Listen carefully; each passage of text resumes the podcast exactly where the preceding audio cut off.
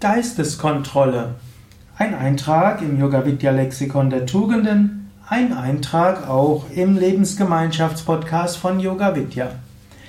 Geisteskontrolle ist ein wichtiges Konzept im Yoga. Aber nicht, dass man den Geist anderer kontrollieren will, man will seinen eigenen Geist kontrollieren.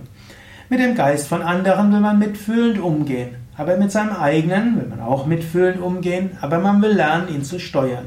Wir müssen dabei aber wissen, das Wort Geisteskontrolle ist eigentlich eine Eindeutschung des englischen Begriffs Mind Control. Und der Ausdruck Control auf Englisch hat eine weitergehende Bedeutung als der deutsche Ausdruck Kontrolle. Control heißt steuern, Control heißt ausrichten. Control heißt auch kontrollieren. Aber ein Controller ist nicht nur ein Kontrolleur, sondern jemand, der so ein bisschen das Ganze steuern will. Und so ähnlich auch, Geisteskontrolle ist auch die Fähigkeit, mit seinem Geist geschickt umzugehen. Es gibt eine berühmte Schrift, nämlich das Yoga Sutra von Patanjali. Und das sagt im zweiten Vers, Yoga ist das zur Ruhe bringen der Gedanken im Geist. Dritter Vers ist, dann ruht der Sehende in seinem wahren Wesen. Man könnte auch anders sagen, Yoga heißt Geisteskontrolle. Ist der Mensch fähig zur Geisteskontrolle, dann erreicht er die Selbstverwirklichung.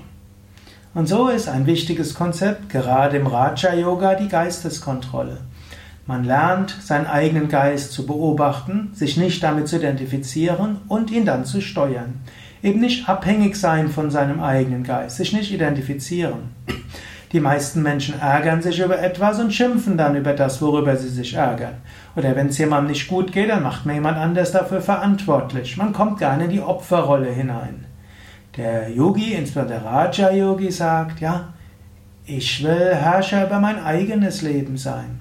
Ich will meinen Geist kontrollieren. Ich will nicht abhängig sein von dem, was andere Menschen von mir wollen und sagen. Ich will Geisteskontrolle üben.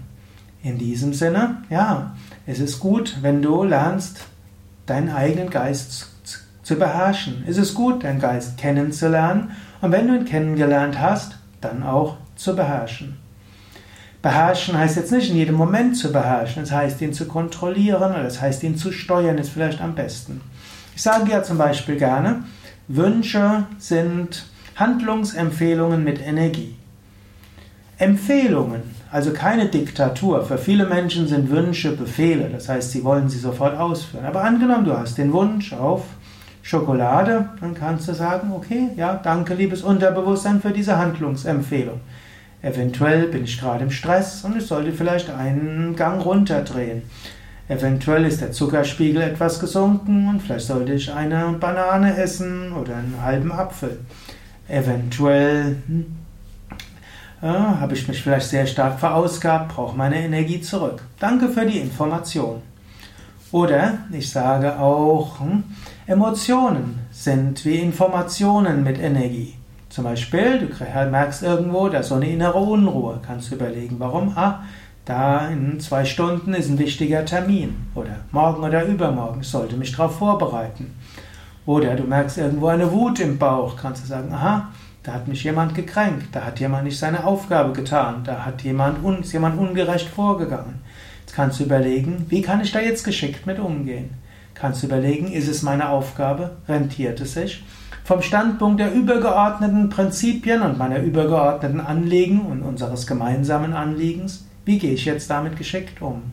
Das heißt Geisteskontrolle. Und ab und zu mal kannst du deinem Geist auch sagen, ach toll, dass du das denkst ich denke jetzt an etwas anderes. Oder man kann dem Geist sagen, du, ich bin jetzt eigentlich dabei gerade zu meditieren. Hm, toll, dass du mir was anderes vorschlägst. Ich will jetzt meditieren. In diesem Sinne, lerne mit deinem Geist geschickt umzugehen. Das ist die, die systematische Arbeit der Geisteskontrolle. Und natürlich, das Raja Yoga gibt so viele mehr Techniken. Aber ich erlebe es immer wieder, Menschen, die seit Jahren auf dem spirituellen Weg sind, Irgendwann hören sie auf, bewusst ihren Geist kontrollieren zu wollen. Sie handeln zu schnell auf Emotionen, sie reagieren zu schnell auf Impulse, sie reagieren zu schnell auf Wünsche und sie identifizieren sich viel zu schnell mit dem, was der Geist so sagt. Tritt einen Schritt zurück, identifiziere dich nicht sofort, wertschätze das, was dein Geist dir an Vorschlägen und Informationen gibt, Aber du kannst der Herr im Haus sein. Du kannst die Herrscherin im Haus sein. Etabliere dich als Herrscherin, als Herrscher.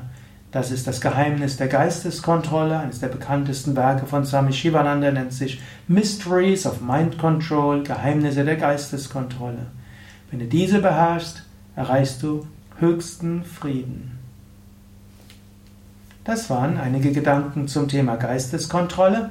Mein Name ist Sukadev Bretz von www.yoga-vidya.de